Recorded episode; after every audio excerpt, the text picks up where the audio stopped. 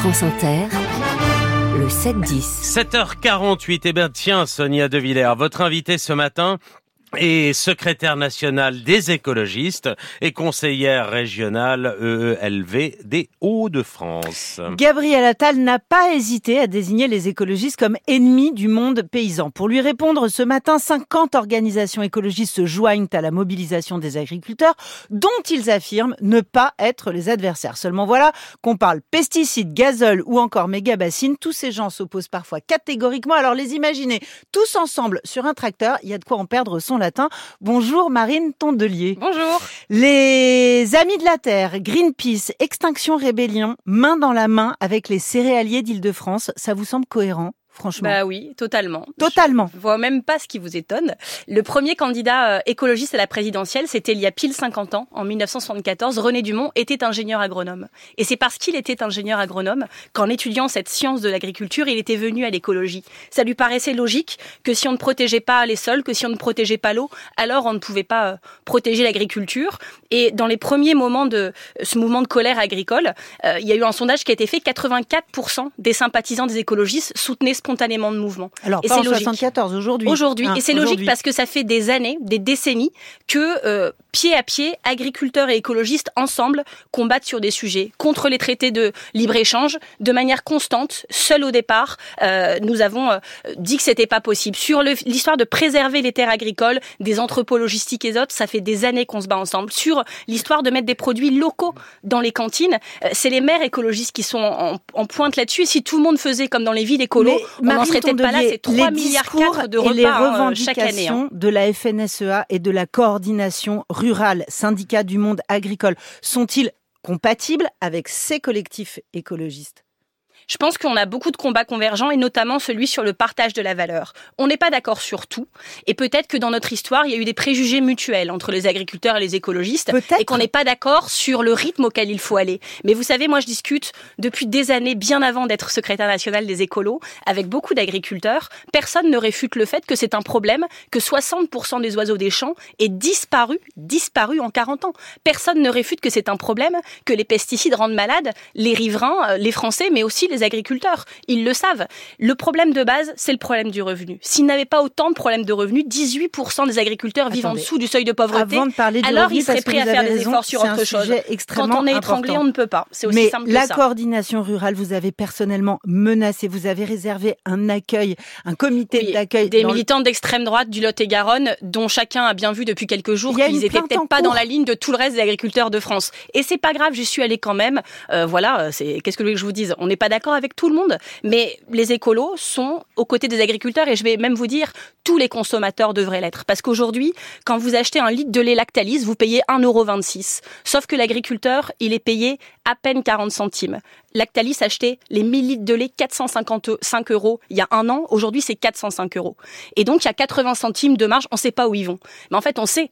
Les trois frères Lactalis, c'est 43 milliards de fortune. C'est ce que gagnerait un éleveur bovin en 2 500 000 années. Comment voulez-vous que ça se passe bien? Et donc, évidemment, quand les gens sont étranglés financièrement, euh, font l'objet de mépris, sont pas reconnus dans leur travail alors qu'ils nous nourrissent, qu'ils façonnent nos paysages. Et à la fin, vous leur dites, ben, on va vous rajouter des exigences, des papiers, des et puis on va dire que c'est vous le problème. Évidemment qu'ils se révoltent. Et je vais vous dire, si les profs, si les infirmières, si les AESH, si tous ces métiers avaient des tracteurs, sans doute auraient-ils aussi bloqué Paris depuis longtemps. Et alors, pour calmer justement la colère du monde paysan, Gabriel Attal, il commence par annoncer quoi? L'annulation de la hausse de la taxe sur le gazole non routier.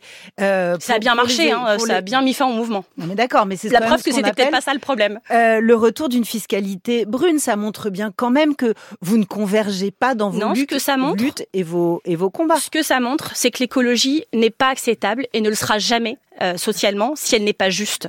Quand vous dites à un agriculteur qui a besoin de son carburant pour aller travailler, que vous allez le taxer plus, euh, il peut pas avoir recours à autre chose. Une fiscalité incitative, c'est quand vous dites, ben, je taxe les cigarettes, les gens vont arrêter de fumer. Je taxe euh, les voitures des gens qui habitent en centre-ville, ils vont prendre le métro. L'agriculteur, il va pas aller moissonner en vélo, en fait. Il a besoin de son tracteur et la filière des tracteurs électriques, ça n'existe pas. Et donc, tous les agriculteurs allaient être taxés 3 centimes le litre, c'était 70 millions en tout de recettes. Et euh, le gouvernement avait promis que ce serait réaffecté ces 70 millions aux agriculteurs. Sauf que quand on a été regardé de près, ce sur quoi avait topé la FNSEA, c'était des contreparties qui allaient bénéficier aux plus riches.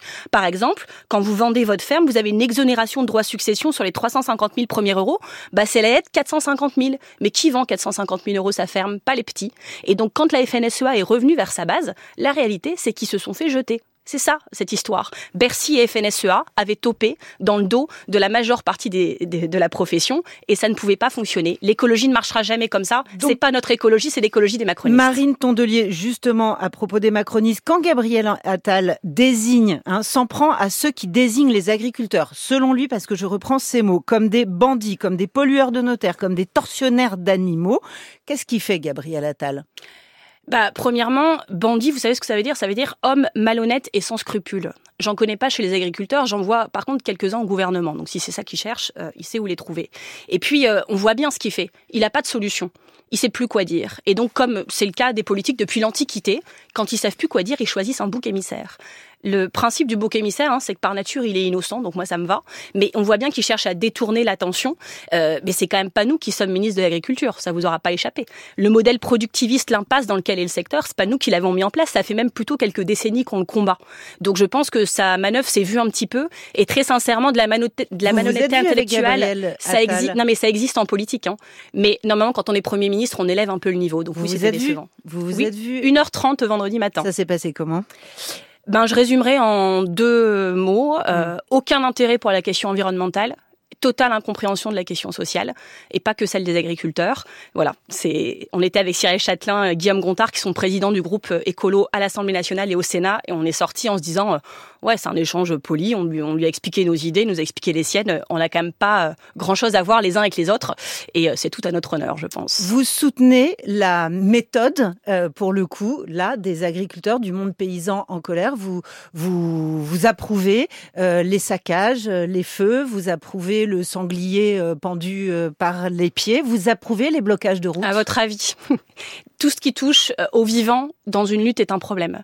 Je vois pas ce que ça amène à la lutte d'aller euh, pendre et éventrer un sanglier en place publique, sanglier qui n'est pour rien dans le mal-être des agriculteurs.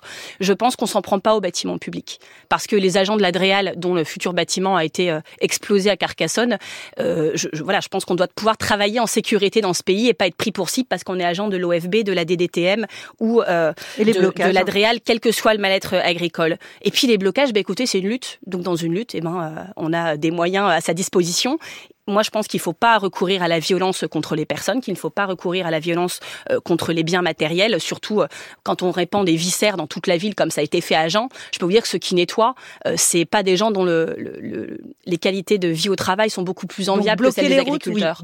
Par contre, à un moment, bah, il y a des manières de se faire entendre, et on voit qu'ils ont raison, puisqu'on n'a jamais autant parlé d'eux, et ils obtiennent des choses en ayant recours à ça. Peut-être que c'est ça qu'on aurait dû faire et pendant les, les retraites. Et les deux militantes écologistes qui ont aspergé la Joconde au Louvre hier matin de soupe à la citrouille Alors elles ont aspergé, c'était du butternut déjà pour ah, être exact. Pardonnez-moi. Et puis euh, c'était la vitre de la Joconde. Absolument. Je tiens à signaler que c'est vraiment de la désobéissance civile, c'est vraiment très très symbolique comme action et c'est pas très grave.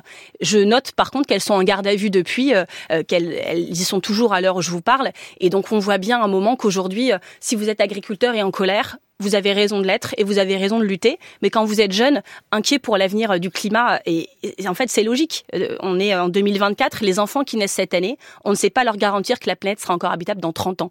Et cette colère-là, elle est aussi légitime.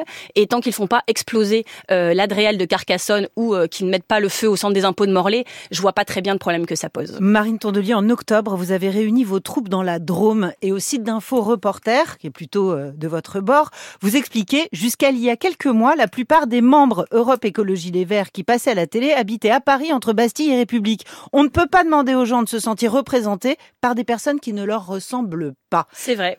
Hmm? C'est un des constats que j'ai fait en me présentant la direction de ce parti, moi qui ai grandi dans le bassin minier euh, du Pas-de-Calais, qui suis petit fil d'agriculteur. bobo urbain?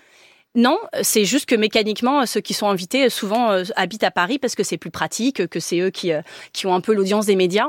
Et je peux vous dire que depuis que je suis secrétaire nationale, ça n'a rien enlevé aux convictions écolo euh, des personnes qui habitent et qui sont élues dans ces arrondissements, hein, qui sont de, de vrais écolos aussi. Mais Marie Pochon, qui est fille et petite fille de viticulteur, ouvrière agricole, on l'entend beaucoup plus. Elle porte les questions agricoles à l'Assemblée. Benoît Biteau, qui défend la PAC et qui est lui-même éleveur en Charente, on l'entend beaucoup plus dans les médias. C'est un travail qu'on fait collectivement et c'est extrêmement important parce que ce mouvement est divers. Il faut qu'on fasse valoir toute cette diversité. Merci Marine Tondelier. Merci à vous.